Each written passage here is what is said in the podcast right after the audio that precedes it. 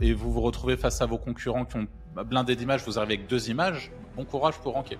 C'est que tu es obligé d'aller voir ce qui fonctionne déjà pour essayer de faire pareil et en mieux. C'est vrai que c'était un peu débile à l'époque en vrai. C'était débile, hein. Euh, petit à petit, devant son projet, se dire qu'est-ce que je vais écrire aujourd'hui? La réflexion, elle a été faite en amont et ça fait partie d'être plus productif, ce genre de truc, clairement. Pour- pourquoi Google te mettrait premier si c'était la même chose que le top 10 de toute façon? Voilà. Trop difficile pour les golemons d'Internet. Tu considères que la traduction, c'est vraiment Black Hat Trop de mange-merde qui sont allés sur le bise.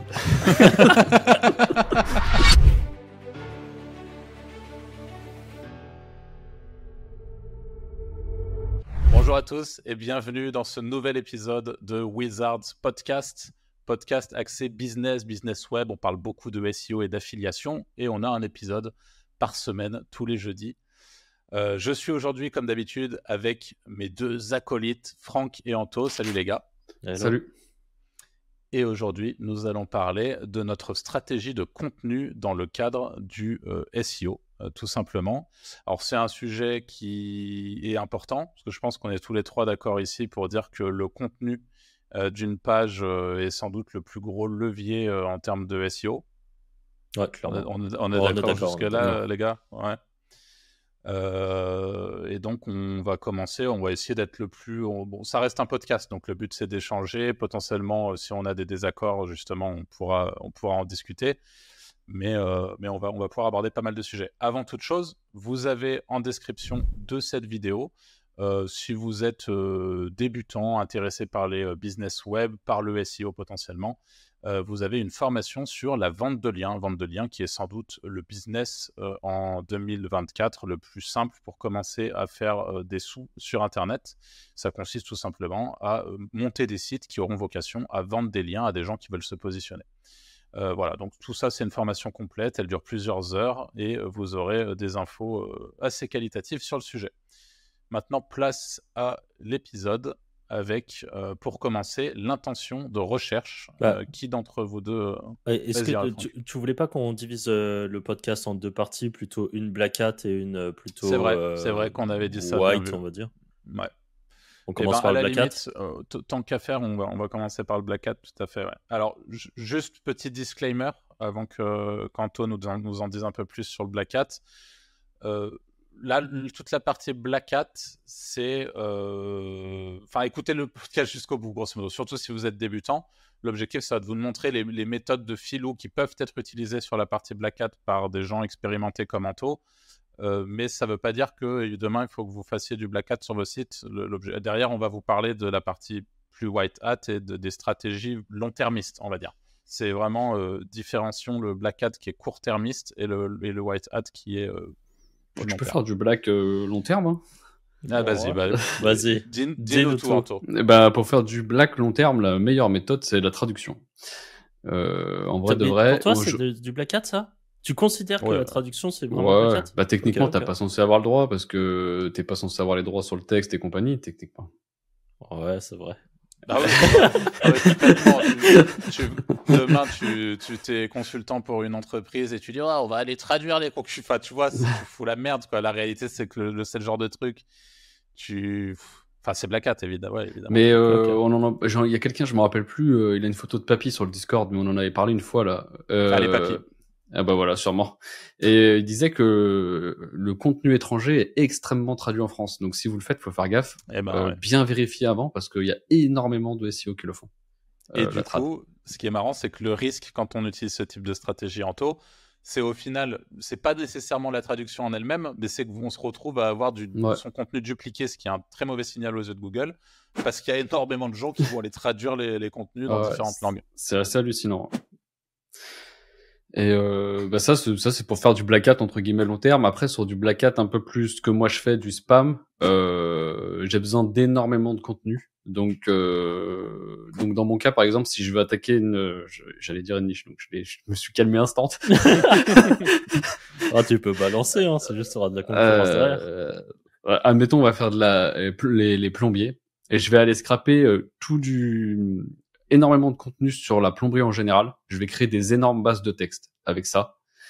Sur ces bases-là, j'ai fait avec ChatGPT un machin qui calcule les occurrences, ça s'appelle comme ça, je crois. Les mots-clés qui sont le, les mots qui sont le plus utilisés dans les textes.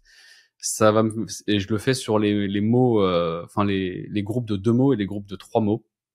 Et je sors à chaque fois le top 300. Sur ce top 300, je vais aller le spinner. Donc euh, voilà, je sais pas si vous me suivez jusqu'ici. Euh, vas-y, vas-y, ouais, c'est simple. ouais, ouais, ouais, ouais, ouais. Je vais spinner ces 300, euh, ces 300 meilleurs termes qui reviennent souvent dans les textes pour avoir, bah, quand je vais régénérer, pouvoir replay en automatique ces mots-là et donc avoir une multitude de possibilités. Et en plus de ça, je mélange les phrases. Vous inquiétez pas, le podcast va devenir compréhensible à un moment. ça, c'est pour ma base de texte. Et après, je vais travailler requête par requête. Par exemple, euh, plombier Lyon. Je vais aller scraper du contenu sur plombier Lyon, générer le texte et incorporer ma base généraliste dedans. À chaque fois pour euh, avoir un texte le plus euh, qui, qui mélange des mots locaux et qui mélange des mots euh, voilà généraliste généraliste sur je fais une soupe de mots voilà je fais une soupe de mots enfin je fais une soupe de mots non je fais je fais phrase par phrase plus mes spins donc ça casse pas mal quand même et après par contre j'injecte en automatique H1 H2 H3 liste à puce et vidéo YouTube et maintenant, euh, je pense que je vais intégrer. Euh, c'est Romain Pirotte qui a donné une faille sur Bing pour intégrer de euh, l'image en automatique. Et un, un, être humain, s'il pouvait, parce que ton, ton, contenu, on sait qu'il est, il est cloqué. En gros, à jamais de la vie, un être humain, il pourra lire quelque chose qui est cloqué. Lui, il sera directement redirigé sur ton affiliation que tu veux. Mais je redirige pas, je redirige pas. C'est ça, c'est ça marche plus là, redire je j'affiche directement, enfin par exemple les plombiers, mon, il y aura contenu cloqué à l'arrière. Par contre, l'utilisateur quand il arrive sur la page, il voit euh, un joli formulaire euh, plombier euh, Lyon, machin, tu vois. Ok, donc ton cloaking c'est un formulaire pour un être humain et par contre Google, lui, il a du le contenu que tu as dit là, qui a, puce, les mots que tu as, tout ça. un être humain, s'il était capable de lire le contenu pour Google, une phrase, ça ressemble à quoi? C'est, est-ce que c'est des phrases qui sont construites genre sujet, verbe, complément? Ah oui, parce qu'au final, je casse pas. Je, il y en a qui mélangent pour avoir testé euh, pas mal de choses. en soi, ça, les deux fonctionnent. Mais j'ai des meilleurs résultats quand je casse pas les phrases. Je, moi, je garde les phrases et c'est pour ça qu'en amont, je vais spinner les occurrences les plus populaires. Comme ça, même quand je récupère la phrase, forcément, il y a trois quatre mots qui vont changer dedans. Donc, par exemple, une phrase, ça sera euh, vous recherchez un plombier à Lyon. Euh, sur la page Marseille, ça serait euh, êtes-vous à la recherche d'un plombier à Marseille? Mais le mot, la, en fait, euh, la, phrase, le contenu, ça pourrait pas être euh, plombier Marseille, recherchez-vous pas cher, genre des ça mots, sera relativement correct en vrai. Sauf le spin, forcément, bah, vu que je le fais en amont, ça, il est pas parfait dans la phrase, tu vois. Mais en vrai, c'est pas immonde. Ok. Pas immonde. Ça reste lisible. Parce que, en gros, moi, c'est ça que je voulais te demander, c'est est-ce que globalement, toi, tes stratégies de contenu Black Hat actuelles, c'est plutôt du spin lisible que de la pure soupe comme il y avait à une époque. Bah là j'ai fait pas pour la conférence, mais je sais pas quand il va sortir ce podcast, mais j'ai fait les deux tests exprès et euh, en vrai j'ai pas de différence de de ranking avec une méthode ou l'autre. À voir dans le long terme, mais là à l'instant T ça rank pareil. De la soupe de merde? Du full soupe. ouais, du full soupe, ça rank pareil. Juste des mots clés euh, foutus les uns ah ouais, ça les aucun autres. Sens. Aucun sens. Et ça recrée, en plus, ça met des points et des virgules en random dans les phrases et tout. Enfin. ok. C'est là qu'on se rend compte que Google, ça reste un algorithme. Hein. Alors, pour rappel, euh, on a en, en, Thaïlande, là, il y a eu le, conférencier. À chaque fois, j'oublie son nom, alors qu'il est méga connu. Qui est le mec qui a ranké avec du lorem ipsum, euh, Anto. Ah, je connais, je me rappelle pas du tout. Je me souviens pas. Euh, c'est pas Kyle. Euh, c'est Kyle Roof. Kyle Roof, ouais. Kyle Roof, donc c'est un mec, un SEO euh, anglophone qui, qui, a, été connu pour avoir fait un case study où il a prouvé qu'en fait on pouvait ranker alors sur des mots-clés, euh, sur des petits mots-clés, mais ça, ça, me permet de te poser la question, Antoine, on est d'accord que sur ces stratégies-là de contenu autogénéré, tu rankes pas des grosses requêtes? Ah non, c'est que de la longue traîne. Euh, c'est que de la longue traîne et, et sur les thématiques qui viennent de fleurir.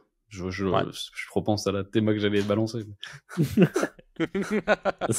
en gros, ça reste euh, une stratégie de volume. C'est ce qui fait que tu. tu Combien t'as dit? T'as fait 700 000 pages là ce mois-ci? Ouais, 700 000 sur le test là. Enfin, sur plusieurs domaines, mais j'ai 700 000 générés. En fait, j'exporte les keywords. Euh, je vais, en fait, j'invente pas la lune, tu vois. Je vais sur des des mecs qui euh, qui qui spamment eux aussi. Je vais sur SMrush. J'exporte sur tous les mots clés qui rankent.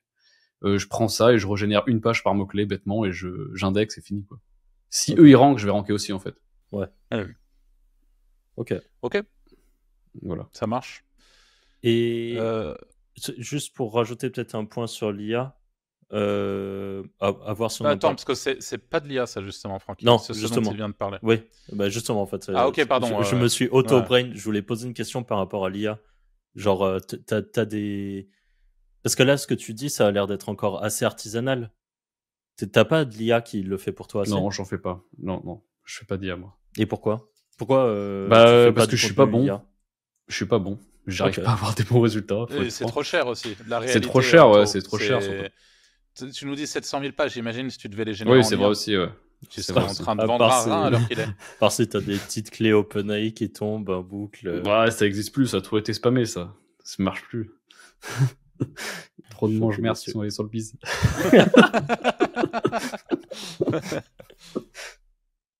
Ok. Bon, euh, du coup, tu fais pas d'IA. Ben écoute. Ça, au moins, c'est fait. Mais à comparer, pour, euh, il y a dit, euh, je vous l'avais envoyé le tool russe là qui fait euh, le chat GPT et tout là, Ouais. Euh, X, euh, X. Mais eux, ils font que de l'IA par exemple, et ils ont des méga résultats en spam. Ok. Donc, euh, je pense que si tu le gères bien, euh, ça marche quoi. Sur Ouais. des SERP euh, worldwide ou, ou en Russie? Non, worldwide, worldwide. Ok. Et ils ont des rotates de clés API en automatique. euh, pff, si je vous trouve le nom du soft, je vous le donnerai en commentaire, mais euh, je l'ai pas de tête comme ça là. Il doit être dans un onglet euh, favori. Ouais. Moi, j'ai j'ai un truc qui s'appelle les trucs d'Anto et il y a tout qui est foutu dedans un peu au hasard. Donc, euh, J'ai le même, j'ai le même dossier. Ah bah, tu vois, c'est X, euh, c'est X chat GPT, je crois, de souvenir. Faudra regarder, mais je crois que c'est ça. Et euh, c'est vraiment pas cher et ça vous permettra de tester. En vrai. Si vous Ok. voulez vous amuser un peu. Et tu, tu voulais aussi nous parler de, de scrapping, Anto, non? C'est Pour finir Ou alors. euh, Ah oui, bah parce que quand la, la deuxième problématique que t'as quand tu fais beaucoup de volume, c'est les, les prix des clés API et compagnie.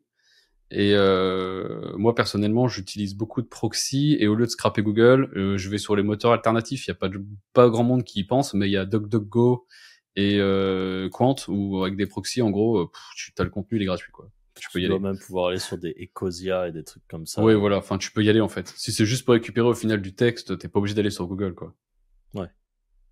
Toi, tu fais tes recherches avec Ecosia, Franck, tu m'avais dit. Euh, ouais, ouais. Bah, tu sais, moi, j'ai plein de toolbars euh, sur mon navigateur.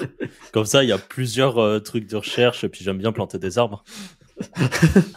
Allez, ça fait plaisir. Et ben, si on a fait le tour du, du- de la partie euh, Black Hat, on va pouvoir passer à la partie un peu plus White Hat et donc pouvoir communiquer au commun des mortels. Parce que la réalité, c'est que c'est que c'est toujours très intéressant d'écouter Anto, mais nous, oh, il a beau nous expliquer comment il fait. On n'y arrive toujours pas.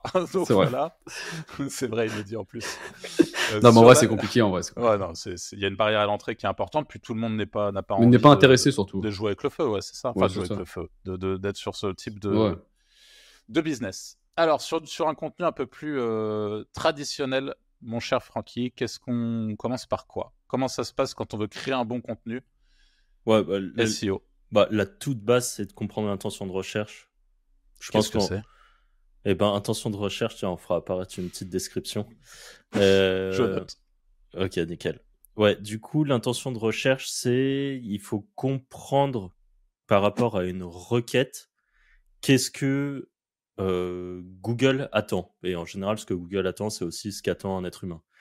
Euh, L'exemple qu'on prend souvent, c'est euh, si par exemple vous allez marquer, je sais pas moi, acheter vélo, bah dans enfin quasiment tous les cas, l'intention de recherche favorise les e-commerce. Donc en fait, si vous marquez acheter vélo, vous allez avoir majoritairement des e-commerce qui apparaissent. Et si vous euh, vous n'êtes pas un e-commerce, et ben malheureusement, vous aurez beau faire le meilleur contenu, avoir autant de liens que vous voulez, juste votre page. Si par exemple euh, euh, vous avez un site d'affiliation et que vous avez fait un article de blog acheter un vélo et que vous avez développé dessus euh, tout plein d'informations sur acheter un vélo, mais malheureusement vous n'êtes pas un e-commerce, donc vous n'apparaîtrez pas. Euh, c'est euh, voilà, c'est l'intention de recherche, c'est ça. Et l'intention de recherche, du coup, faut aussi comprendre euh, ce qu'est le, le contenu un petit peu attendu. Donc pareil, imaginons que vous avez trouvé une requête où, euh, par exemple, si vous faites bah, euh, quels sont les meilleurs euh, vélos d'appartement, il y a de fortes chances que là, l'intention de recherche attendue, ce soit un comparateur. avec un tableau, par exemple, qui compare différents trucs, qui dit les avantages, les inconvénients. Euh, encore une fois, si, par exemple, dans cette intention de recherche-là, quand vous marquez quels sont les meilleurs vélos d'appartement, que vous regardez les résultats sur Google et que bien souvent, euh, on va dire que la majorité des articles ont en haut de cet article un tableau comparateur et que vous, vous venez et que vous ne faites pas de tableau comparateur, eh bien, même si vous avez le meilleur contenu du monde, il y a de fortes chances que vous ne puissiez pas apparaître tant que vous n'avez pas mis ce tableau comparateur.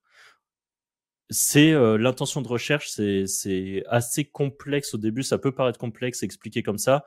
En fait, bien souvent, c'est de la logique et euh, de, de l'analyse de ce qui fonctionne déjà. Euh, donc, en gros, à chaque fois que vous avez un site et que vous voulez créer un contenu sur un sujet, eh ben, euh, qui de mieux que Google, ce qu'il est déjà, ce qu'il a déjà positionné pour savoir ce qui fonctionne en fait.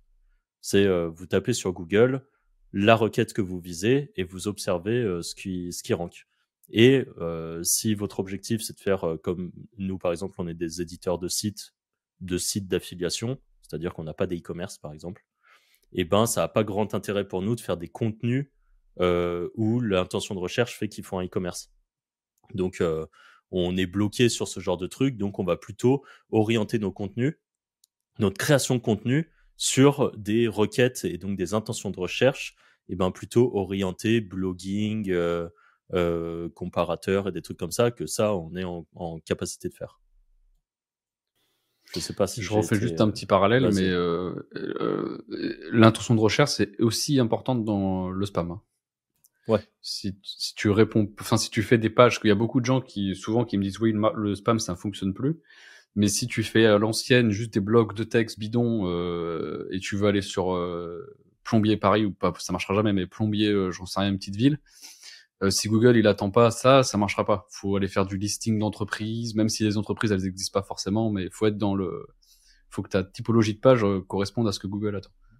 Et second parallèle, c'est aussi pour ça que dans 95% des cas, le contenu IA autogénéré est éclaté au mur. Parce que le contenu IA, dans la très très grande majorité des cas, quand il est autogénéré, quand vous n'avez pas fait un prompt adapté à votre intention, euh, ne répond pas à l'intention et donc euh, ne rank pas.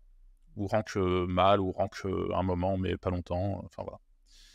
C'est euh, donc l'intention de recherche, en effet. Parce qu'il y a l'intention sur ton texte et il y a l'intention sur la typologie de la page aussi. Il y a deux. Ouais.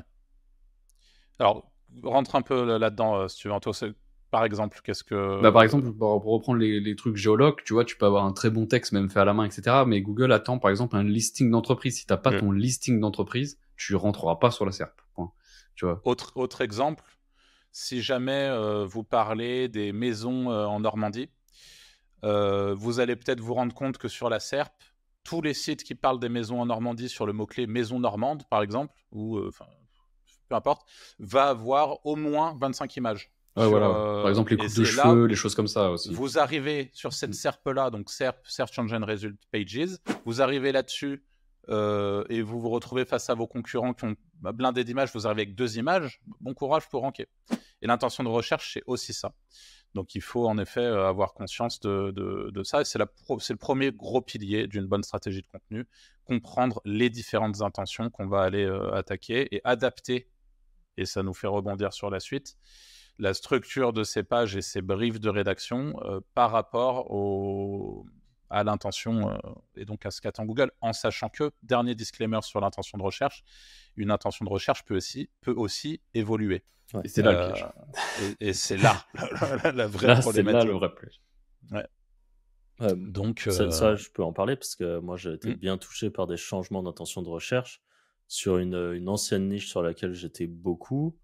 Euh, il y avait assez peu de e-commerce à l'époque et assez peu de blogs aussi. J'avais réussi à me placer sur des requêtes très orientées e-commerce, mais avec un blog. Et en fait, au bout d'un moment, Google a bien compris que c'était pas mon blog qui était censé être là, même si ça répondait plutôt bien. Et malheureusement, si t'as pas de, e-com, tu pouvais juste plus apparaître. Et en fait, j'ai plein de, j'ai plein de pages qui n'avaient plus d'intérêt en fait parce qu'elles répondaient plus à une intention de recherche euh, euh, en, euh, en, typologie de page. ma page ne correspondait plus à l'intention de recherche. Et c'est extrêmement compliqué quand on a des gros sites en plus de ça, euh, bah, de monitorer toutes ces intentions. On en arrive sur des histoires de focus. Euh, en, tant qu'éditeur, souvent vous avez un, deux, trois, quatre sites, voire beaucoup plus. Euh, et donc c'est extrêmement compliqué de monitorer les changements d'intention. Donc voilà, soyez vigilants par rapport à ça. Mais en tout cas, premier gros pilier, l'intention. la deuxième chose, euh, qu'on avait noté, c'était la, structuration. Pareil, je te laisse embrayer là-dessus si tu veux, Franck, pour expliquer. Euh. Ouais, bah, les structures, euh, Anto l'a plus ou moins évoqué, même sur la partie Black Hat, mais souvent, il faut essayer de voir quelle est la structure des autres pages qui rankent déjà. Est-ce que c'est des listings? Est-ce que c'est des articles avec des H2, des H3 Est-ce qu'il y a par exemple beaucoup d'images? Si c'est le cas, eh ben, il faudra sans doute mettre beaucoup d'images. Euh, on le voit beaucoup, par exemple, sur euh, tout ce qui est euh, idée de décoration. Si, par exemple, tu marques décoration cuisine et que les 10 premiers résultats, c'est 26 idées de décoration pour votre cuisine et que c'est que des images qui apparaissent, genre idée de décoration 1, une image, une mini trois lignes qui explique ce qu'on voit sur l'image, puis idée décoration 2, mettez des arbres et ainsi de suite, et qui a 26 images comme ça, eh ben, bien souvent, c'est tout simplement que vous aussi, il faudra que vous rajoutiez, faites que, que votre, la structuration de votre page soit faite de cette façon-là. Euh, c'est-à-dire, euh, faut, faut s'adapter en fait. Euh, au contraire, si par exemple euh, la, la, structuration des pages qui rankent déjà sur un sujet c'est, euh, je sais pas moi, une vidéo en haut, quoique c'est pas forcément un bon exemple. bah, par exemple, un truc tout con, mais par exemple, euh, salaire brut net, si t'as pas de quoi, si t'as pas le comparateur, t'es baisé. Enfin, le comparateur, le petit euh, machin là. Ouais, ouais. Bah, pareil sur calculateur d'IMC dans le sport. Voilà, euh, Enfin, que des trucs comme ça. C'est vrai que si t'as des. Autre exemple, tiens, pendant que je, que je l'ai en tête, euh, typiquement, tout ce qui est, moi j'ai des sites, euh, des sites de vente de liens où il y a des, histoires de PDF avec des templates de PDF pour je ne sais quoi. Euh, si vous mettez exemple 2 avec le type de PDF que les gens recherchent pour avoir un de lettre de motivation. Exemple de lettre de motivation, si vous n'avez pas le, lien du PDF, enfin un PDF téléchargeable sur votre page, c'est pareil, vous ne rentrez pas. Donc il y a énormément de choses comme ça qui, enfin, c'est du bon sens, mais c'est important. Bah, c'est du bon sens, mais c'est aussi de l'analyse. C'est plus de l'analyse que du bon sens, d'ailleurs, je trouve. C'est que tu es obligé d'aller voir ce qui fonctionne déjà pour essayer de faire pareil et en mieux. Soit en étant plus précis. Euh, le but, c'est pas forcément de faire toujours plus de contenu. Par exemple, c'est pas parce que euh, dans les trois premiers, euh, il y en a qui.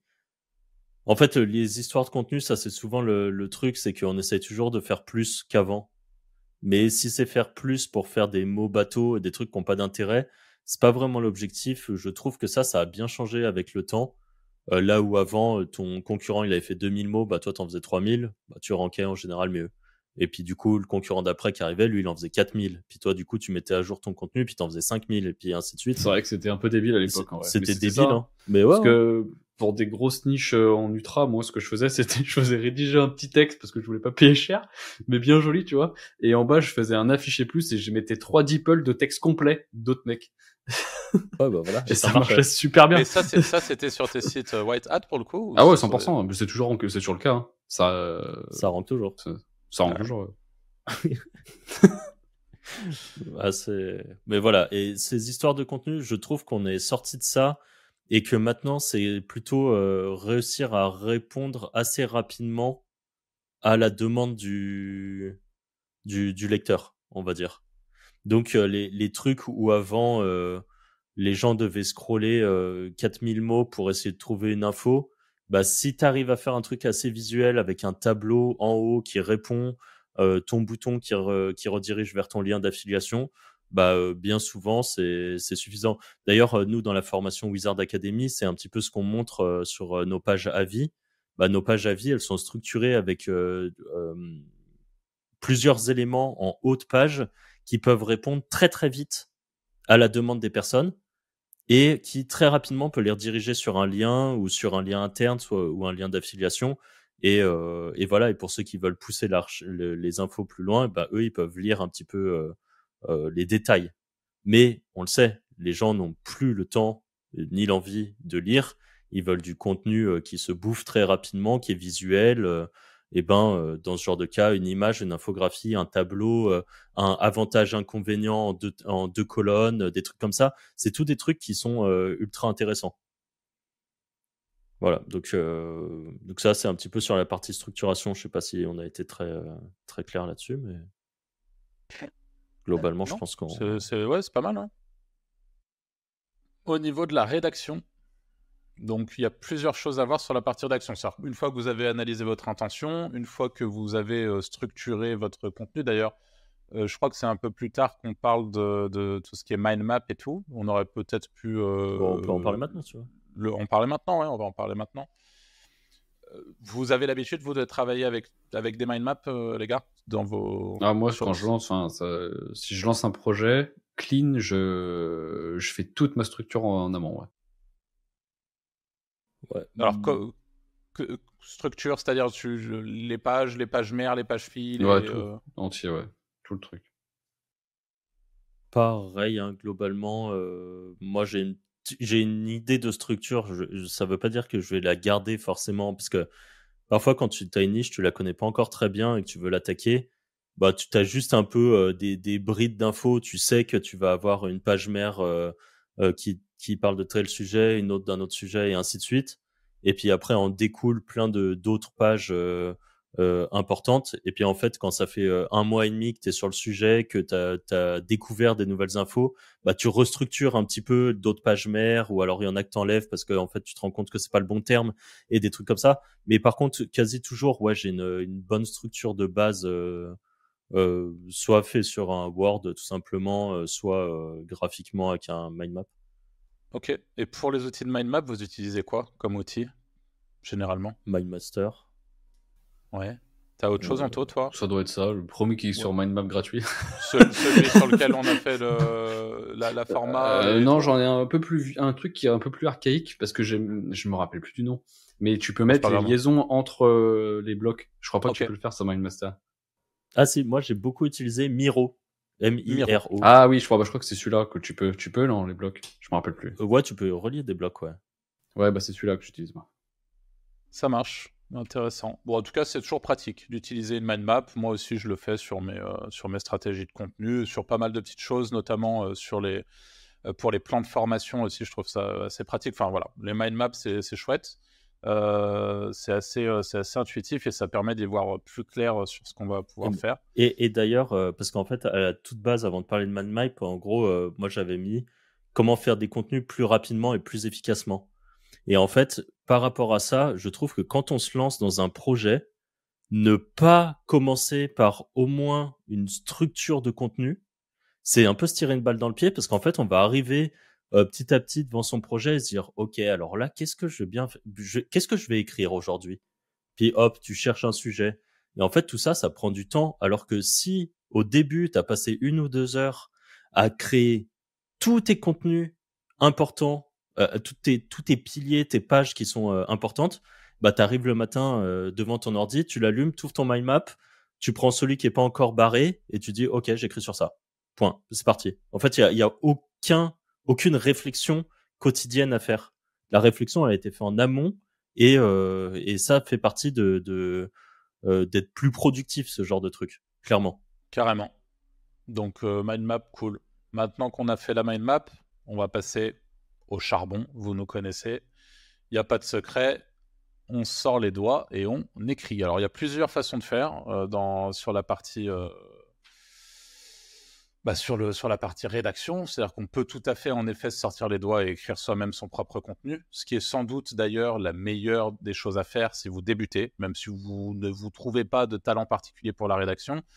Euh, la réalité, c'est qu'essayer de comprendre un petit peu justement au travers de l'intention ce qui se fait, comment ça se passe, etc. Essayer de reproduire à votre sauce évidemment euh, le type de contenu qui se fait, essayer de voir ce que ça donne. En tout cas, mettez les mains dans le cambouis au début avant de passer à la deuxième partie qui est potentiellement le fait de déléguer. Et on en a parlé dans un précédent podcast où avec Franck récemment, on a vu deux potes qui font de l'édition de site depuis euh, plus de dix ans, qui sont très très bons dans ce qu'ils font.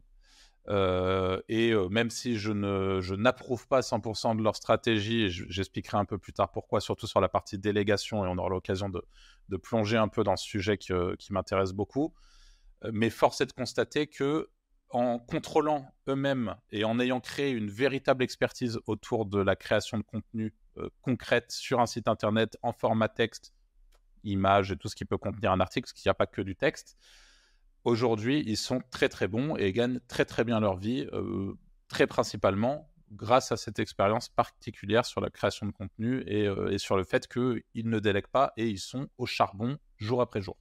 Et c'est-à-dire qu'ils rédigent eux-mêmes et que depuis 12 ans, ils auraient peut-être pu écrire une cinquantaine de romans avec tout ce qu'ils ont pondu sur Internet.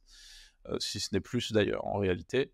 Donc ça, c'est important de, de, comprendre cette, ce truc-là, de l'importance de mettre les mains dans le cambouis, l'importance d'essayer de rédiger, de progresser, parce qu'il y a vraiment une marge de progression importante à, à, acquérir. Il n'y a pas besoin d'être littéraire, hein, parce que moi, je suis pas du tout littéraire. Et, euh, et j'ai, en vrai de vrai, j'ai quasiment jamais sous-traité. C'est très très rare les textes que j'ai fait sous-traiter.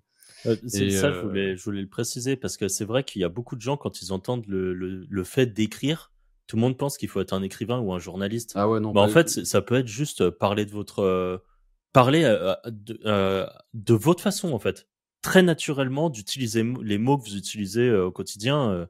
il n'y a pas besoin de faire des tournures de phrases alambiquées pour faire des, des trucs stylés quoi juste vous parler normalement et vous raconter euh, quelque chose. Et si vous êtes bon et que vous êtes justement un littéraire, je pense que par contre vous avez peut-être un petit avantage dans le sens où vous aimez ça, donc forcément ce sera plus facile pour vous d'écrire que quelqu'un qui ne l'est pas, mais en effet ça doit pas être un frein puisque. Eh ben, oui et non. Parce qu'en ah fait, je pense que, peut-être tu vas faire des, des, trucs trop compliqués. C'est ça, exactement. Tu es un bon littéraire, tu vas commencer à utiliser un vocabulaire qui est complexe. De boomer. Ouais, de, de boomer ou qui, qui va être un peu complexe. Et au final, tu vas peut-être euh, utiliser des mots euh, que même. Trop difficile pour les golemons d'Internet. Alors, déjà. Et donc, du coup, les gens, ils vont commencer à lire, ils vont dire, oula, je comprends rien, ils vont partir. Et euh, le deuxième point, c'est parfois, tu vas peut-être essayer de faire des tournures de phrases, tu vas être un peu un poète et tout. Et en fait, tu vas commencer à rentrer des mots algorithmiquement qui sont pas ouf et qui peuvent un peu ruiner ton travail. Et je pense que nous, ça a été une erreur qu'on a eue à Malte euh, quand on avait voulu s'attaquer à une très grosse thématique et on avait un super bon rédacteur qui, lui, euh, était euh, un poète. Un poète, euh, vrai. pour de vrai. Et qui, du coup, euh, nous faisait des textes qui étaient trop stylés, mais qui, au final, avaient beaucoup d'expressions et de trucs qui sortaient vachement du domaine qu'on attaquait. Et je pense que ça nous a desservi. Mais bon, ça, ah c'est on, on, peut pas savoir, tu vois, mais. Non, non, mais c'est vrai que vu le vu comme ça, c'est clair. Euh, voilà, alors je sais pas si vous avez des petites choses à rajouter sur la partie au charbon, rédiger soi-même, des petits conseils peut-être. Euh... Euh, bah, on n'est jamais mieux servi que par soi-même, hein, la vérité, c'est ça. Euh, ouais, ok. Euh, mais aujourd'hui, ça fait combien de temps que tu n'as pas rédigé, Anto? Bah j'ai arrêté la j'ai arrêté le vrai SEO entre guillemets à cause de la rédaction parce que moi ça m'arrache le cul de mettre 150 euh, balles dans un article, faut dire la vérité. C'est que je trouve pas de ROI. Euh, donc, donc ça fait combien de temps que t'as pas concrètement rédigé un texte là? Euh, Depuis 2019. Non, c'est pas vrai, t'en as écrit donc... en plus. Oui, mais c'est pour ma niche euh, passion. Ouais, c'est vrai. donc ça n'a rien à voir. Mais euh, la réalité, c'est que à la fois ce que dit Anto est vrai, c'est-à-dire qu'on n'est jamais mieux servi que par soi-même. Mais moi, je préfère être servi par quelqu'un d'autre un peu moins bien que ne pas avoir écrit d'un truc depuis des années. Et ce qui est mon cas aussi. Hein. Je comme Anto, la rédaction, ça me saoule. Si je peux éviter, euh, j'évite. Et du coup, je sais que dans tous les cas, j'aurais pas la force en général de me taper toute la... ni le temps, ni euh, le. Enfin bref, je préfère sous-traiter et on aura l'occasion d'en parler après parce qu'il y a, il y a, des, il y a des, petites, des petites astuces, des petits trucs pour bien sous-traiter la rédaction. Mais moi, je trouve ça dommage de s'enfermer complètement dans ce truc de on n'est jamais mieux servi que par soi-même. Et du coup, c'est. Alors, quand on, a, quand on est un zinzin comme nos potes qui, qui écrivent depuis 13 ans sans s'arrêter, ok. Euh, ça marche, je respecte, je ne peux rien dire. Mais, euh, mais la réalité, c'est qu'il y a quand même des choses qui peuvent, être, euh, qui peuvent être mises en place pour améliorer un peu tout ça, quoi, je pense. En, fait, pour moi, la limite, c'est ton scaling. Mais si tu atteins un plafond où tu es OK, tu vois, et que tu veux focus lifestyle, euh, gagner tes petits 8, 10, 12 000 euros par mois, bah ça, tout seul. Rouler en lambeau. Bah justement, je pense que rouler en lambeau, c'est pas accessible si tu veux rédiger toi. Mais quand tu as des bonnes niches que tu sur, certaines niches, je pense. ouais, oui, oui. Alors sur certaines niches, oui, mais prenons pour le commun des mortels, euh, tu, tu, vas être limité à, tu, tu, vas être limité parce que tu pourras pas gérer plus de euh, 4, 5 sites, peut-être. Et 4, 5 sites qui te rapportent tous euh, 2000, entre 2000 et 3000 euros. Bon, bah voilà, vous faites le calcul. Tu ton plafond de verre, je pense, en solopreneur, de toute façon, c'est 10K, je pense. C'est 10, 15. en vrai, tu peux faire un peu plus. Tu, en solopreneur, je pense que en étant bon, tu, et avec des bonnes niches, tu montes à 20, 30. Avec euh, quelques sites et en te tapant toi absolument tout. Et euh, mais attention, il faut être bon, tout ça, c'est pas, c'est pas. Il faut surtout charbonner et, aux et enfers. Hein. Exactement. Par contre, parce que là, j'ai calculé. Notre pote en question, une fois quand je discutais avec lui, je lui disais, mais t'écris combien de mots par jour? Il écrivait 5000 mots par jour pour ses sites. 5000 mots, j'ai compté que il se prenait euh, allez, deux mois de vacances par année, donc il bosse 10 mois, donc ça fait euh, euh, 5000 mots par jour, 300 jours par année, en sachant que même le week-end, parfois, il bossait et tout. Ça fait 1 500 000 mots par année qui pond. C'est beaucoup. C'est... et, oui, et voilà. Donc euh, après, il gagne bien sa vie, certes, mais il bosse. C'est donc donc voilà. Et ça, ton... un, un, un, roman, c'est 50 000 mots hein, pour info, euh, en moyenne. Donc euh... ouais. Donc il en écrit voilà. des romans. Ouais. Et voilà, c'est juste que ouais, c'est une histoire de volume aussi, de capacité à écrire et de euh, d'accepter de tous les matins se lever et écrire. Et c'est là que on repart sur le truc que je disais avant, d'avoir votre mind map et de savoir sur quoi écrire. Parce que si tous les matins vous savez pas sur quoi écrire, vous allez perdre du temps. Mais Après, si, je rebondis vite fait. Avant l'IA, moi j'utilisais énormément euh, le text to speech euh, Dragon, naturally speaking. Là. Ouais. J'ai fait un PBN entier avec Dragon et ça marchait sa mère. Ouais.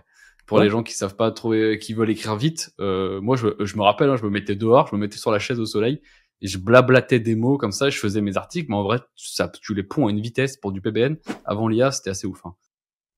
Ouais. C'est un super tips en vrai. Ça se trouve aujourd'hui, ça marche euh, toujours euh, d'autant ouais. plus parce que parce qu'au final, t'as pas la, pas cette pattern d'IA. d'IA. Et ouais. en plus, et en plus, et en vrai, écrire 500 mots quand tu connais un peu la théma, que t'en as déjà écrit pas mal, bah ça va hyper vite. En 5 minutes, t'as torché ton article. Hein. Ouais, ouais. Donc, euh, c'est un bon tips. Très bon tips. Ouais. Euh, ouais. Eh ben, on en était. On à, en à était la délégation. Toujours, mais à, parle-en, parle toi, Arthur, parce que je pense que tu seras meilleur que nous euh, sur ça. Alors, la délégation, moi, je perso, j'adore. Enfin, je, je, trouve que je, aujourd'hui, je pourrais plus faire différemment. Et en fait, même si je sais que les choses seraient mieux faites par moi-même, je préfère en faire un peu plus de volume, en faire moins sur des trucs que j'aime pas faire concrètement rédiger. Moi, c'est pas un truc qui me passionne, loin de là, voire même ça me fait chier, soyons honnêtes. Euh, donc, juste, je délègue ce, qui, ce pourquoi je ne suis pas. Enfin, c'est pas une sorte d'être bon ou pas bon mais ce, qui me fait chier en fait. Donc là, pour le coup, pour bien déléguer, pour moi, ça commence par euh, une, plateforme sur laquelle vous allez pouvoir transmettre vos, briefs, typiquement. Euh, et je vais essayer de vous expliquer euh, justement comment, euh, quelles sont les pistes pour faire des bons briefs de rédaction aussi. Vous avez notamment, moi, je suis absolument fan, et je sais que c'est pas le cas de tout le monde, mais mais voilà, j'en parle quand même, de Discord. Euh, Discord qui est un super euh, outil et qui me permet moi de centraliser. J'ai un Discord qui est lié à ma boîte, grosso modo, et sur lequel j'ai tous mes prestataires dans des canaux euh, res respectifs et privés où je peux, en fonction du rôle des prestataires, donc typiquement mes rédacteurs, il y a un canal global de rédaction avec mes process de rédaction, avec, il y a énormément de petites choses qui, qui, sont, qui sont intégrées au sein de ce canal et ça permet du coup de centraliser les informations. Et si jamais il y a un nouveau rédacteur qui arrive, il a accès directement à toutes les informations. Si jamais j'ai euh, une mission de recrutement, un truc, parce que c'est pareil, bien délégué, ça passe par bien recruter en réalité. Et le, le, conseil, le premier conseil que je peux vous donner par rapport au fait de recruter des, des rédacteurs, en supposant, même si c'est que ça soit des rédacteurs onshore, donc en France, ou des rédacteurs euh, offshore, donc par exemple Madagascar ou Bénin, euh, qui, euh, où il y a beaucoup de rédacteurs que vous pouvez payer moins cher. c'est tout l'avantage, mais qui, pour être tout à fait réaliste aussi, rédige dans la très grande majorité des cas des contenus de moins bonne qualité qu'un rédacteur onshore, ce qui est relativement logique puisque c'est moins cher aussi. et donc pour recruter ces profils de rédacteurs, par exemple, moi, ce que je vous conseille, c'est de mettre en place donc, tout un processus de recrutement pour commencer. Créer son processus de recrutement, ça passe par euh, justement mettre en place tout un système qui va vous permettre d'analyser si la personne euh, est performante dans, les tâches que vous attendez. Euh, donc pour ça, vous pouvez, moi j'aime bien passer par euh, des outils comme euh, bah, Google Forms tout simplement, avec des questionnaires, etc.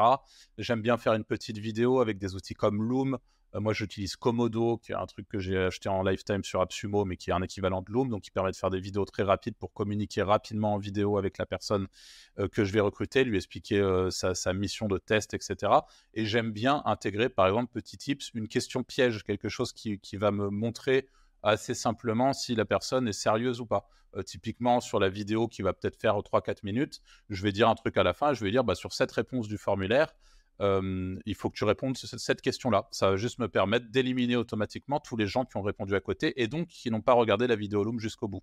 Et donc, je sais que c'est des gens qui, déjà, dès le début, euh, se font éjecter. Et c'est pour ça que c'est important de travailler en volume dans vos recrutements et en fait, nous, on a eu l'occasion de le voir à de nombreuses reprises avec Franck, notamment euh, dans, dans, plein de cas euh, différents. Mais quand vous recrutez large, ça vous permet de tomber, si vous, si vous avez 50 candidatures, vous allez forcément tomber sur une pépite. C'est-à-dire quelqu'un qui sort vraiment du lot, peu importe sa, localité, que ça soit quelqu'un d'onshore ou offshore, quelqu'un de vraiment génial avec qui vous allez pouvoir travailler sur le long terme et qui va vraiment faire le taf. Donc pour moi, le recrutement et, le fait de bien déléguer, ça commence par le, justement bien, euh, bien recruter. Euh, ensuite, donc Discord et Notion. Je pouvais pas ne pas parler de Notion. Perso, je suis pas giga fan de Notion, mais c'est un super outil. Euh, je suis sûr qu'il y a beaucoup d'entre vous qui nous écoutez, bah, qui utilisent Notion et vous avez bien raison et ça peut carrément correspondre aussi permettre de faire le même type de, de, de, process que, que, Discord. Et ensuite, une fois que c'est fait, moi, ce que je vous invite à faire aussi, c'est à processiser, donc à créer des processus euh, dans, vos, dans, dans votre, euh, typiquement, un bon rédacteur pour vous, vous qui avez de l'expérience en SEO, peut-être pas encore trop, mais si vous avez mis les mains dans le cambouis un petit peu, vous en avez forcément récolté un peu de l'expérience. Et c'est de dire, bah voilà, euh, sur mon site, qu'est-ce qui ferait vraiment du contenu qualitatif? Et peut-être que ce contenu qualitatif, c'est de mettre en avant euh, tel truc au début, ici euh, mettre une petite touche d'humour, ici machin, ici truc. Et c'est très important de créer ce processus, ça soit un, processus assez cloisonné, petit type supplémentaire si vous travaillez avec des gens offshore encore plus en réalité parce qu'il faut être très précis sur ce que vous demandez. Ça peut être de la qualité, mais soyez précis, ne laissez euh, en fait leur laisser assez peu de, comment dire de marge de manœuvre. Voilà, soyez le plus précis possible et, euh, vous aurez euh, un résultat qui correspond le, plus possible à ce que vous attendez. Euh, et, pareil pour euh, potentiellement toute la mise en ligne. Moi aujourd'hui, la, la, écrire un article, ça peut potentiellement être chiant. Mettre en ligne un article, c'est pareil, ça peut potentiellement être chiant. Donc vous pouvez aussi déléguer cette partie-là euh, pour euh, bah, ne pas avoir à le faire. Et je, je, vais, je vais finir, parce que je vous laisserai rajouter des petits trucs si vous avez, les gars. Euh, juste par rapport, le, on a un ami commun d'ailleurs, euh, qui, se reconnaîtra peut-être, je ne vais pas le citer, mais peu importe, euh, qui est un gros éditeur de sites, qui, fonctionne très bien. Et un peu comme nos deux amis avec Franck dont on parlait, euh, c'est des gens souvent qui ont ce truc-là où c'est pas toujours simple de, de, déléguer en réalité, parce qu'on veut que les choses soient bien faites, qu'on est un peu perfectionniste. Et on a raison, si son business fonctionne, c'est aussi parce qu'il y a cette forme de perfectionnisme. Mais moi, je suis persuadé qu'aujourd'hui, on peut tout à fait, en, ayant des bons process de recrutement et des bons process sur des tâches, et qu'on isole bien justement les prestataires, on a un ami qui typiquement, lui, il a plusieurs gros sites et aujourd'hui, il, se rend compte que c'est extrêmement redondant pour lui dans ses journées. Rien que la mise en ligne des contenus lui prend un temps incroyable. Et moi, je lui ai dit, mais pourquoi est-ce que tu ne sous-traites pas cette partie-là? Il fait, ouais, mais comment veux-tu que je sois sûr que ça soit bien fait? Donc, dans ce cas, dans le cas de, de, de cet ami-là, moi, je lui, ai, je lui ai conseillé de faire ça, mais c'est bah, de recruter deux personnes, une personne spécialisée, enfin, en tout cas, vous allez vraiment former, entre guillemets, avec vos propres process sur comment bien mettre en ligne un contenu.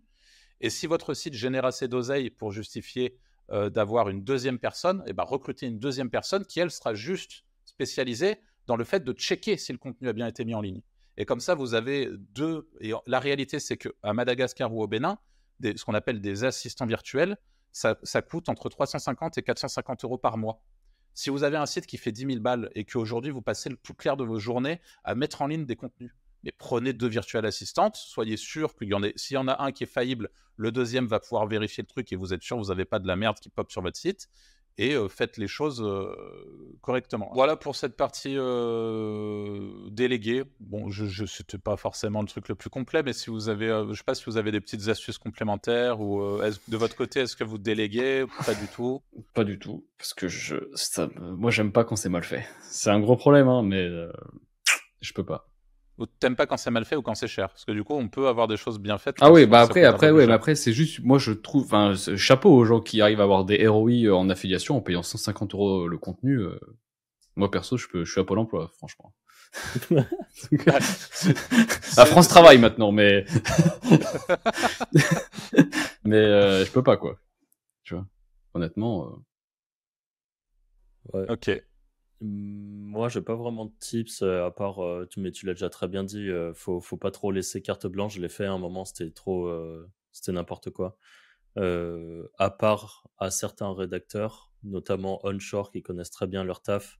Et là, tu peux, tu peux laisser faire, mais en offshore, j'ai déjà fait, carrément, j'avais délégué sur un site en disant, bah, tu sais quoi, tu peux me chercher les idées de contenu. J'avais donné un accès à Href pour avoir les idées, les mots-clés et tout ça. Et en fait, c'était c'était n'importe mmh. quoi, full cannibalisation. Enfin, j'ai mmh. j'ai tué un site en faisant ça d'ailleurs, je pense. Ah ouais. ah ouais, ouais. J'ai un site, je pense que ça a participé à sa mort. Donc... Moi, j'ai donné de l'autonomie sur un site de vente de liens à quelques offshore. C'était carnage aussi. voilà, après, c'est aussi ce qui permet d'apprendre de ses erreurs et de, et de, faire mieux la fois d'après. Mais... Ouais, t'es obligé de garder un contrôle quand même dessus. Hein. Euh, en tout cas, de, garder un. Au moins, je trouve le choix des sujets. Au moins. C'est vraiment, euh, après, donner euh, vraiment full carte blanche, c'est trop risqué. Beaucoup trop risqué. Bon, bah, je pense qu'on a fait le tour de cette partie déléguée. Donc, pour résumer, charbonner d'abord.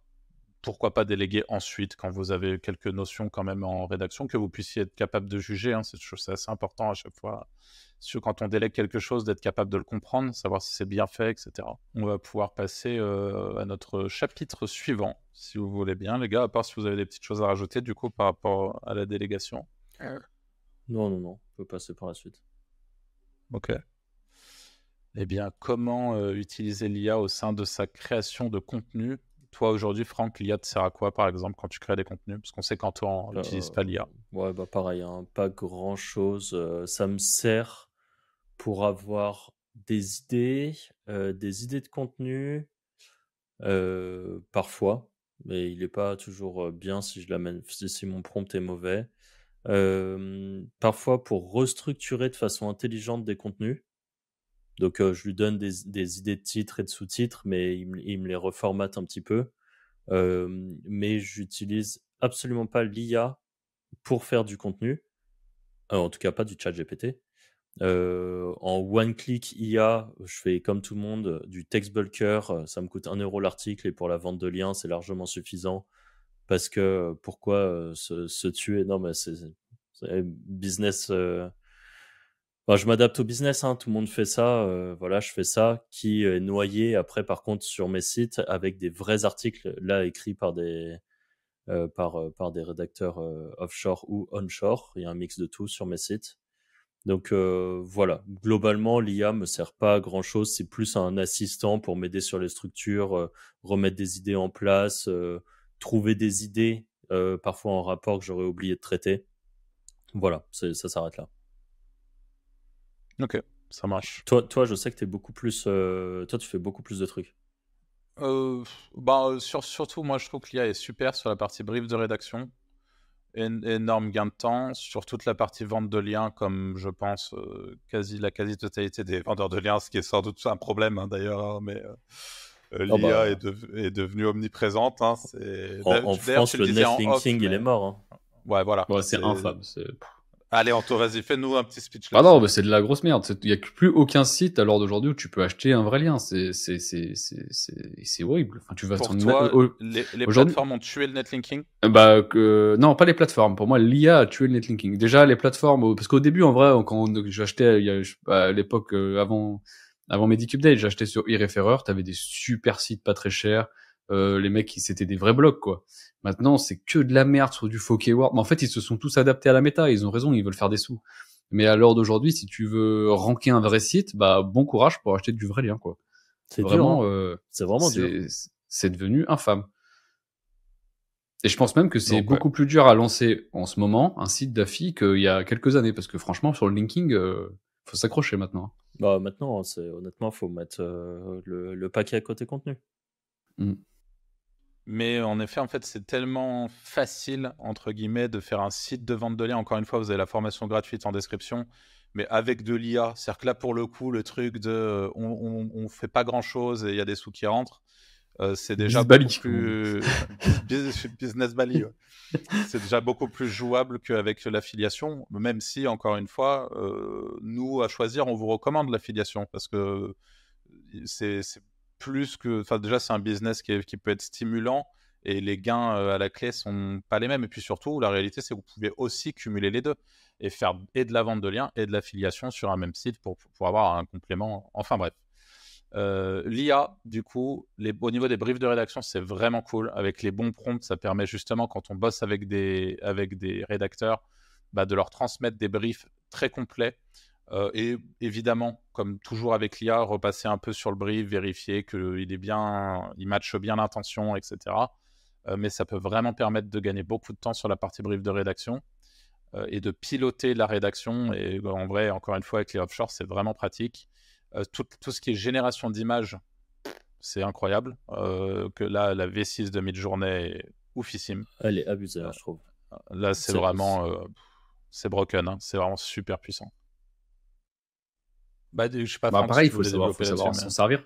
Tu vois. Ouais, en, la, franchement, franchement. Ah ouais? Moi, je suis un Mac. Je dis pas, hein, non, mais non, mais il y, y, a beaucoup de choses. Euh, on peut pousser le truc avec Midjourney et je dis pas que le, le, le skill cap, donc c'est-à-dire le, le, niveau maximum, il est à zéro et que tout le monde a le même niveau dès qu'il commence à utiliser Midjourney, c'est faux. Il faut être, euh, il faut comprendre le prompt engineering, il faut.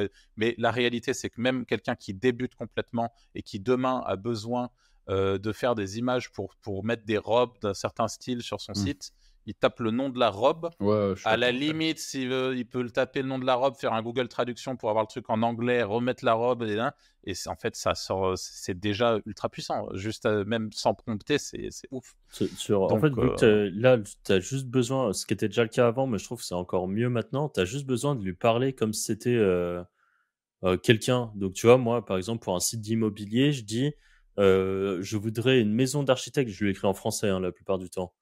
Maison d'architecte au bord de la mer avec une piscine. La photo est prise avec un iPhone.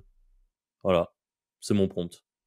Et ça me sort des, photos qui sont vraiment ultra propres. Donc, Mais par contre, si, tu, si vous voulez pousser le, truc plus loin avec Midjourney, il y a moyen. Et franchement, c'est chouette parce qu'il y, y, a un mec, alors je, je crois que sa chaîne s'appelle Tuto Midjourney, tout simplement. Euh, il est français, il fait des super tutos sur Midjourney. Il euh, y a vraiment moyen d'apprendre plein de trucs et, de pousser un peu l'outil dans ses limites. Euh, enfin voilà, c'était euh, c'était le, petit coup de pub pour sa chaîne YouTube. Et, euh, et puis, j'utilise aussi beaucoup l'IA comme, comme ce qu'elle est, c'est-à-dire un assistant. Donc pour, ça peut m'aider dans certains cas à rédiger, même sur des monnaies sites, mais ça reste une aide. Et dans tous les cas, je vais toujours être derrière pour pour veiller au grain, pour reprendre le contenu, pour euh, je, je, la laisse pas auto-générer. Je vais pas refaire un long speech euh, là-dessus maintenant. J'ai déjà bien parlé là sur, sur cet épisode, mais en gros, ce qui manque à l'IA aujourd'hui, c'est le premier pilier dont on a parlé au début, c'est vraiment l'intention de recherche. Euh, si on rajoute cette notion d'intention de recherche à l'IA, je pense qu'on peut demain, je, je, en tout cas, je, je pense vraiment que l'IA, il y a un moment, elle peut clairement remplacer les rédacteurs. Je, pas, franchement, j'ai pas de doute là-dessus. Je crois que Franck, tu en as un peu plus là-dessus. Euh, euh, tu... Sur le fait que ça va les remplacer?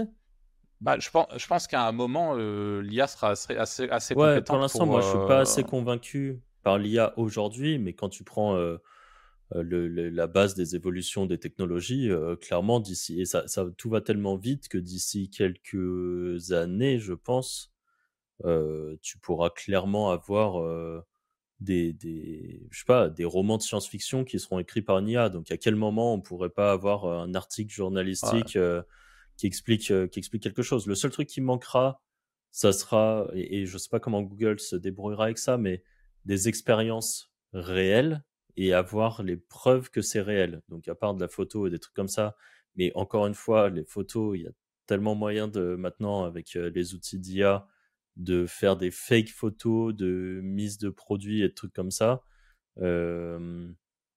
que, oui, je pense qu'à terme, ouais, il y, aura quelque chose.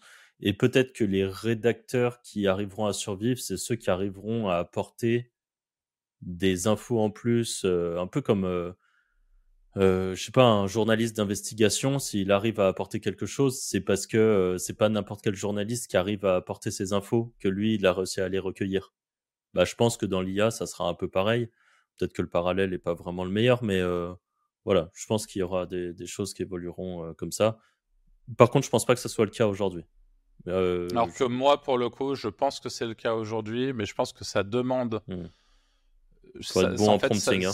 Voilà, c'est même plus être bon. Là, il faut vraiment être extrêmement chaud et il faut imbriquer avec des outils d'automatisation comme N8N, euh, Make peut-être, euh, potentiellement Zenoposter, mais en tout cas, je, vois bien du N8N là-dessus. Il faut imbriquer énormément de choses pour être capable d'analyser l'intention avec certaines API et de pouvoir implémenter de manière automatique euh, l'intention de recherche au sein de ces prompts et de pouvoir aussi euh, de, faire une espèce de système d'auto-analyse du rendu, euh, toujours par l'IA, et d'avoir un système de notes qui permet de régénérer si c'est pas assez bon, etc. Je pense qu'il y a vraiment des choses à faire euh, qui sont, et je pense qu'il y a certains outils que je ne citerai pas parce que parce que parce qu'ils ne le méritent pas au-delà de ça, qui sont déjà capables aujourd'hui de, de, d'aller aussi loin. Je parle d'outils anglophones euh, qui m'ont pas payé des commissions d'affiliation. Donc euh, voilà.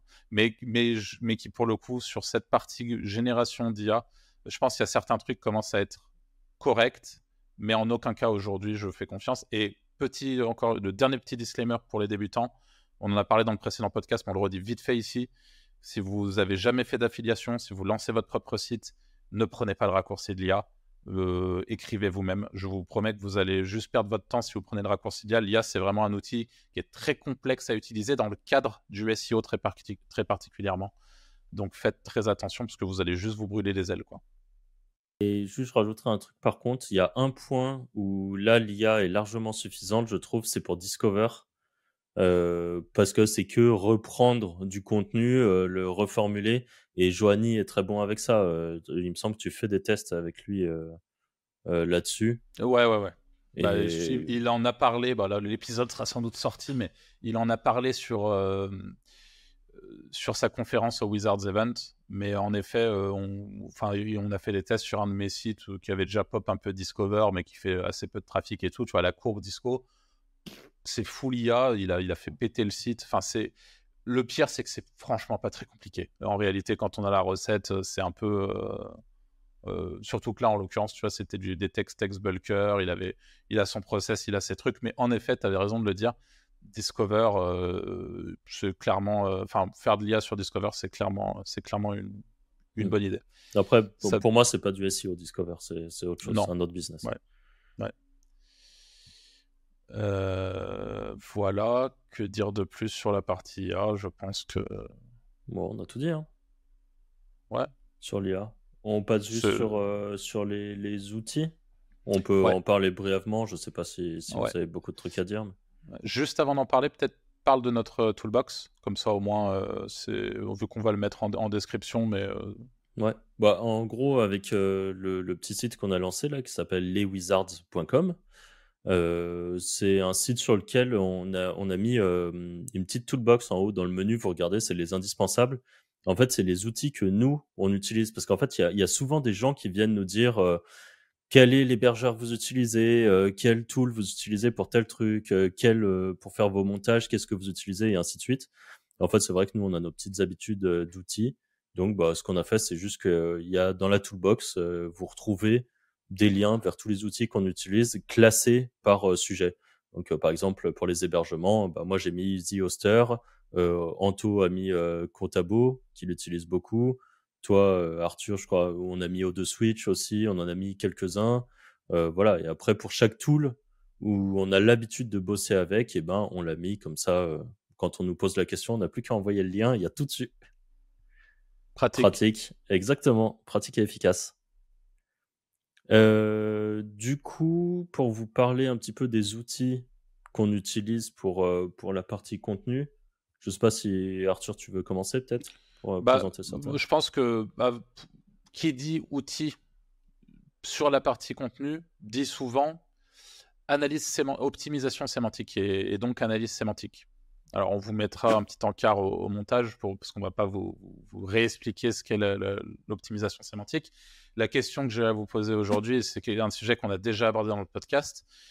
À quel moment pour vous l'optimisation sémantique a du sens? À quel moment potentiellement il en a un petit peu moins? Non, toi, tu veux y aller? J'ai pas écouté, excusez-moi. Franchement, pour, euh, je me dirais pour, un euh, mauvais élève à l'école. Pour l'optimisation sémantique, vas-y, je, je prends dans ce cas-là. Euh, optimisation sémantique, je trouve que c'est bien d'en faire, notamment euh, que ça soit par exemple du euh, Serpentix, euh, Your Text Guru, Tot SEO, il y en a plein qui, qui font ça.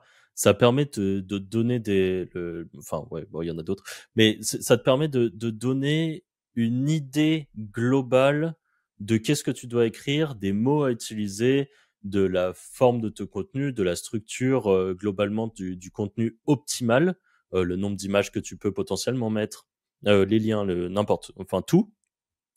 Pour ça, c'est bien. Et euh, donc optimisation sémantique surtout sur la partie purement sémantique, donc les mots clés à utiliser. Mais euh, je trouve que la, la limite à ça, c'est qu'il y a plein de gens qui vont aller faire un brief avec Serpentix ou Your Guru et qui vont euh, dire ok il faut que je mette euh, 8 fois le mot euh, vélo euh, 14 fois le mot pneu euh, tel truc en fait qui vont construire leur article autour de ça et qui à côté de ça vont apporter aucune information supplémentaire. Et en fait ce, ce truc là c'est peut-être pour vous orienter sur une base à avoir mais faut pas euh, juste vous limiter à ça.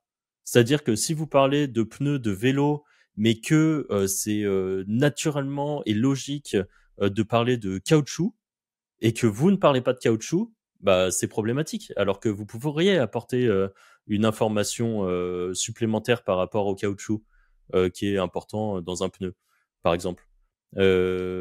Donc tout ça, c'est les outils de- de- d'analyse sémantique, c'est très bien, mais là actuellement, je trouve que ça pousse tout le monde à écrire exactement les mêmes contenus écrits de la même être, façon. tu vas être un clone du top 10. Voilà, Voilà. C'est ça. Alors que ton but, c'est de- d'être un clone du top 10, mais en ajoutant euh, des trucs en plus. Pour, Qui sont pourquoi importants. Google te mettrait premier si c'était la même chose que le top 10 de toute façon Voilà. Ouais. Tu faut te répondre à cette question. Donc, euh, donc c'est très bien pour avoir une base, notamment sur les sujets que tu connais pas. Parce que par contre, quand tu connais le sujet, je trouve que écrire de façon naturelle, c'est parfois mieux, en fait. Ok, intéressant. Donc, au niveau des outils concrètement qu'on utilise sur la partie optimisation sémantique, tu les as cités, Franck. Serpentix, qui est aujourd'hui à la fois le moins cher euh, sur le marché, euh, qui est très efficace dans son rôle euh, d'optimisation sémantique. Et en prime, c'est un outil créé par notre pote Amaury. Donc, tant qu'à faire, c'est parfait. Et on a son concurrent des frères Perronnet, Your Text Guru, qui est euh, très connu en francophonie, qui marche très bien, qui est un poil plus cher aussi, euh, mais qui fait euh, bien le job.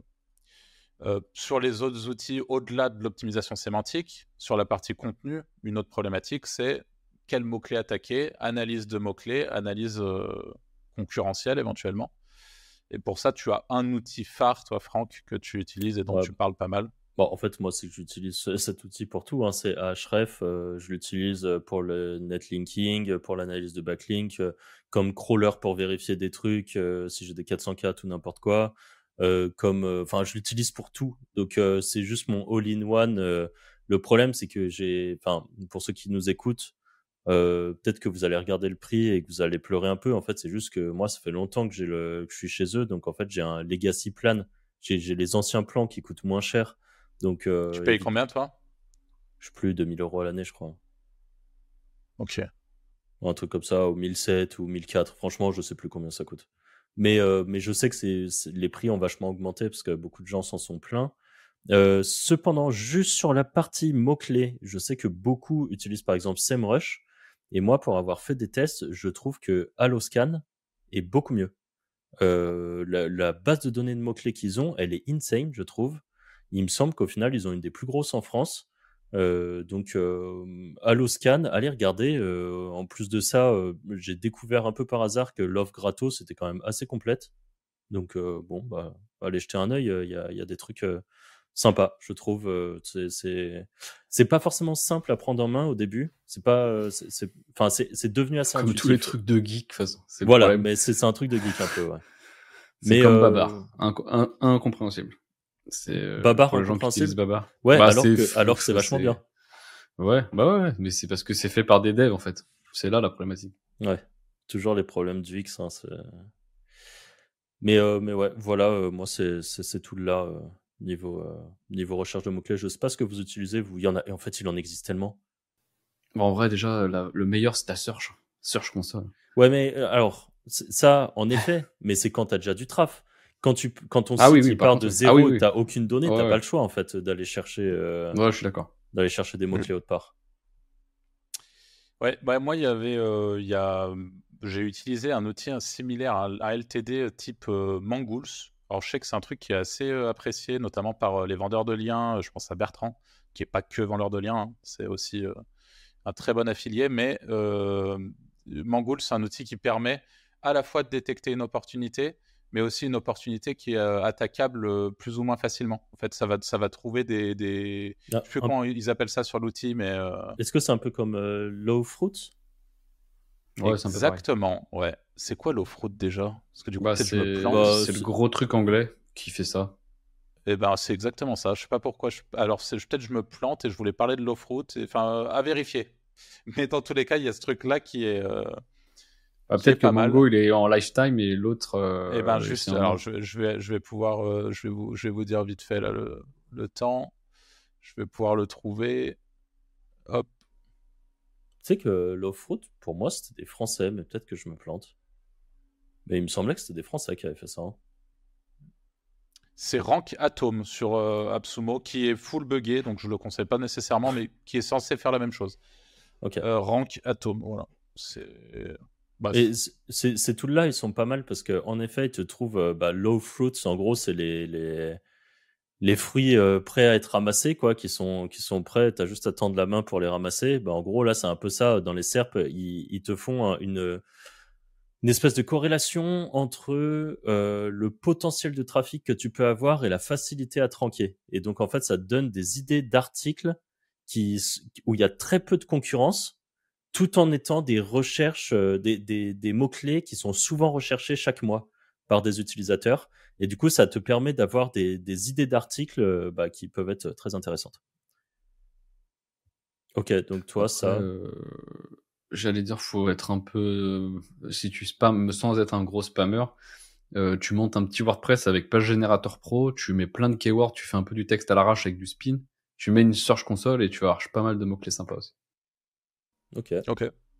Le petit, télé. le petit tips du hacker. Si euh, tu veux pas te faire chier, euh, faire du gros spam, tu vois. Mais parfois, on sous-estime énormément de mots-clés sur notre thématique. Bah, je vous devais avoir des surprises sur les searches, hein, de toute façon. Et, Et, et d'ailleurs, euh, toi, à ce propos, Anto, sur tes, sur tes spams, sur, sur ton Ah, il y a toutes les decking, searches, ouais.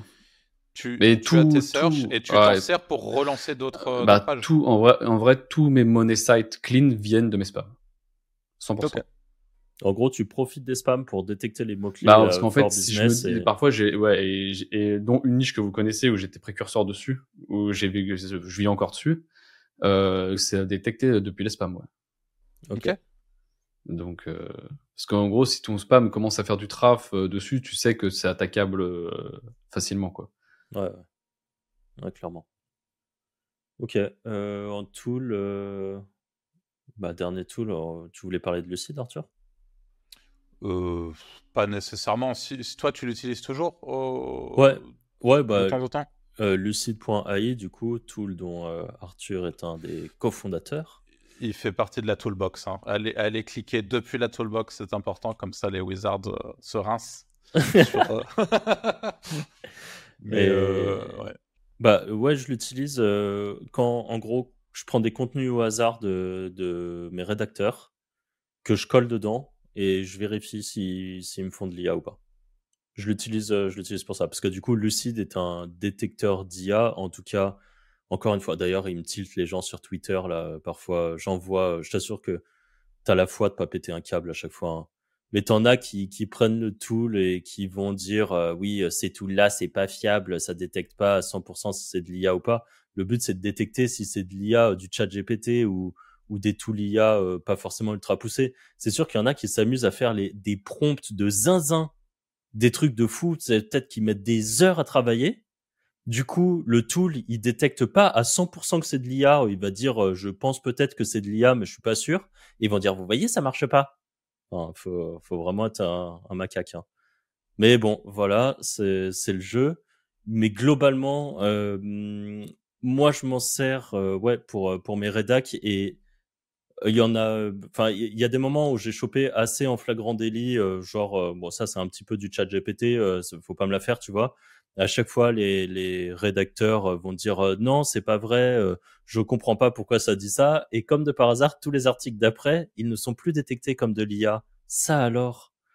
Donc voilà. Mais globalement, voilà, ouais, je l'utilise, je l'utilise quelques fois par semaine et c'est vraiment au hasard, tu vois grosso modo, l'utilité sur la partie SEO, tu l'as dit, c'est surtout pour pouvoir avoir un moyen de pression, entre guillemets, sur ces rédacteurs, savoir que certains textes peuvent être scannés, voir que tous les textes sont scannés, ça permet d'être sûr que vous ne payez pas un contenu de chat GPT au prix d'une rédaction humaine en francophonie euh, qui va vous coûter un bras. Donc ça, c'est le premier truc. Le deuxième truc, c'est si vous travaillez vous-même sur vos prompts, potentiellement améliorer vos prompts, ça va vous permettre de voir et ça permet aussi notamment de, pouvoir tester la qualité des différents outils présents sur le, sur le marché, en tout cas en termes de générosité de texte, euh, etc. Mais pour être tout à fait franc, le, plus clair de notre marché, euh, on le sait, c'est pas les SEO. Les SEO, c'est, aujourd'hui, c'est vraiment toute la partie éducation, détecter qui parmi les étudiants a, a pondu des contenus avec avec de l'IA euh, ou pas, quoi, grosso modo. Notre marché est plus là. Les SEO sont les plus avancés à chaque fois sur beaucoup de domaines, y compris sur la partie prompt engineering. Donc, on a des SEO aujourd'hui qui sont très performants avec l'IA, avec les outils génératifs. Donc, évidemment, il y a certaines choses qui, qui passent euh, au travers des mailles du filet. comme tu l'as très bien dit, l'objectif, c'est de, c'est capable de, détecter de, de, l'IA, certes, et tout particulièrement de l'IA euh, classique qui n'est pas euh, triple prompté de, tous les côtés. Et, voilà. Euh, la suite, comment faire des contenus plus rapidement et plus efficacement? Bah, Au final, c'était la partie mind map. On en a parlé tout à l'heure mm. avec le mind map. Et juste euh, si, et je voulais rajouter, même si on en a déjà parlé, mais pour être encore plus efficace, en plus de votre mind map, vous pouvez préparer en amont aussi vos structures d'articles. Euh, que ça soit en faisant du bulk justement sur euh, Serpentix ou, ou d'autres tools, euh, par exemple, qui vont vous donner un petit peu les titles H2, H3 que vous pouvez utiliser, et ben en plus de faire votre mind map, vous pouvez déjà préparer un petit peu vos briefs là-dessus. Comme ça, vous faites tout en amont et le jour où vous vous concentrez sur du contenu, et ben juste vous rédigez quoi. Vous n'avez pas à faire le reste. Ok. Euh, bah, le dernier point, c'est que je voulais qu'on se qu'on discute du fait que le contenu aujourd'hui, ce n'est plus que l'écrit. C'est-à-dire que nous, le problème, c'est qu'on a ce côté un peu SEO à l'ancienne où pour nous, c'est écrire des articles et que malheureusement, ça, maintenant, en fonction des, des SERP, euh, des intentions de recherche, etc., euh, ça devient parfois compliqué d'être uniquement avec du contenu et qu'il faut penser euh, contenu plus large. Et euh, ça, on se répète de podcast en podcast, mais parce que c'est important. Euh, c'est également tout ce qui est vidéo, photo et audio. un audio, et ça, je le vois de plus en plus d'ailleurs sur, sur des, des sites. J'ai vu que là, il y a des, des IA où je ne sais pas ce que c'est comme plugin qui permet de faire ça, mais qui, où tu peux écouter l'article. Et du coup, ça, ça lit l'article et je trouve ça assez bien, assez intéressant. L'autre point, c'est tout ce qui est photo. Et les photos, du coup, je, voulais vous parler d'un tool que, que je trouve intéressant, que j'avais vu passer il y a longtemps. Et là, tout à l'heure, en le revoyant, je me suis dit que j'allais en parler, qui s'appelle flair.ai. Et en fait, quand vous avez un mock-up d'un produit, par exemple, je sais pas, une gourde, une tasse, qu'importe, et ben en fait, vous pouvez changer le fond qui est derrière pour le mettre en scène, un peu comme pour des produits e-commerce. Et je pense que ça, ça peut être intéressant quand euh, vous, euh, par exemple, vous avez pas les produits que, dont, vous souhaitez parler, parce que vous voulez pas acheter tous les produits. Eh ben, je pense qu'une idée, c'est de récupérer en détourant, par exemple, un aspirateur robot dont vous souhaitez parler et le mettre en scène via des outils comme Flair ou il y en a d'autres, il y en a plein d'autres qui existent maintenant qui font ça. Et du coup, ça va le poser, par exemple, sur une table comme si c'était une vraie photo, qu'il était sur une table et, l'IA est vachement bien foutue. Euh, ça fait les ombres, ça fait tous les trucs et t'as l'impression que c'est une vraie photo. Donc euh, voilà, c'est petit tips au cas où ça peut vous intéresser pour euh, la partie image si vous avez du mal à trouver des images parce que l'autre fois, je sais plus, c'était en off ou dans un podcast que je vous en parlais. Mais je trouve que ces articles euh, typique SEO où, euh, par exemple, tu parles d'un truc de perte de poids et tu as toujours la même photo de la meuf avec un truc, un ruban autour du ventre en train de se mesurer la taille du ventre et tout, ou euh, la photo d'une personne qui est sur une balance ou des trucs comme ça, qu'on a vu 150 000 fois, bon, au bout d'un moment, ça commence à être relou. Et, et je pense même que ça peut, je sais pas si ça peut nous desservir ou pas, mais franchement, moi, j'en suis à un point où au lieu de mettre une image comme ça, je préfère limite pas mettre d'image, quoi, tellement ça, ça me gonfle. Euh, et c'est là, par contre, que des mid-journées avec des, des prompts basiques peuvent être suffisants. Ou si vous présentez des produits, et eh ben un truc genre flair.ai, euh, ça fait le taf. Voilà, globalement, ça c'était pour, euh, audio et photo. Vidéo, on en a parlé plein de fois également, mais pareil, si, si vous pouvez faire sans forcément vous montrer, mais au moins des carousels d'images qui défilent avec une voix off par-dessus et que vous pouvez l'intégrer dans vos, dans vos articles, bah, bien souvent ça aide, euh, ça aide bien. Quoi. Hmm. Ok. Dernière euh, question. Moi, globalement, je suis bien d'accord avec tout ce que tu viens de dire, déjà dans un premier temps. Et la dernière question, je crois, hein, euh, que je voulais vous poser, les gars, question sur lequel je sais qu'on a potentiellement changé d'avis par le passé, puis euh, on va voir où est-ce qu'on en est aujourd'hui là-dessus. Est-ce que on peut ranker avec du contenu uniquement? Alors évidemment, ça dépend de la thématique, mais euh, sur une thématique euh, moyenne, voire moyenne plus. C'est-à-dire, ouais. Alors attends, juste contenu ou c'est juste que du texte ou par contre tu inclus des bons contenus Non, non, en gros, du bon contenu, donc tout ce que tu veux, mais pas de lien. Enfin, pas de lien, zéro, euh, zéro lien, euh, ça va être compliqué. Moins, moins, genre 20-30 liens, oui, tu rankes. Même avis. Même avis euh, sur, sur de la moyenne. attention, alors ça, pas pour de la très très grosse concurrence. Pas pour des thématiques où, dans tous les cas, tous tes concurrents, ils ont, ils ont 1000 RD. Bon, bah, si tu arrives avec, avec tes, tes, contenus, mais très peu de RD, zéro RD, tu vas te faire plomber. Par contre, tu as un peu de RD qualitatif et par contre énormément de contenu de très bonne qualité. Euh, ouais, clairement, je pense que aujourd'hui ça fonctionne. Ouais. Mais par contre, il faut vraiment que les pages répondent à l'intention de recherche. Et il te faut un maillage interne parfait. Et il te faut un très très bon maillage interne. Ouais. Il faut que ça soit très bien structuré, bien bien pensé, euh, et que tu tapes, que, que tu deviennes vraiment une autorité sur un domaine euh, en tapant toutes les requêtes possibles et imaginables. Et là, je pense que oui, c'est possible. Et je pense que l'avantage, tu passes tous les filtres. Ouais, je pense que tu passes tous les filtres. Par contre, désavantage, je pense que c'est très long à se mettre en place. Donc, euh, c'est euh, déjà qu'il faut de la patience, mais alors là, à ce niveau-là, c'est de la patience. Bah, si tu prends l'exemple des. C'est dans ce podcast que vous avez parlé des deux gars qui font depuis 13 ans. Ouais. Bah, quand tu vois leur site sur les thèmes où ils sont, euh, ça marche. Ouais. Ouais. Eh ben c'est ouais, c'est beau. C'est beau, mais attention euh, parce que là je, je les vois venir les experts LinkedIn qui vont dire eh, ils l'ont dit, il n'y a pas besoin de lien. Mais on a dit il en faut un petit peu.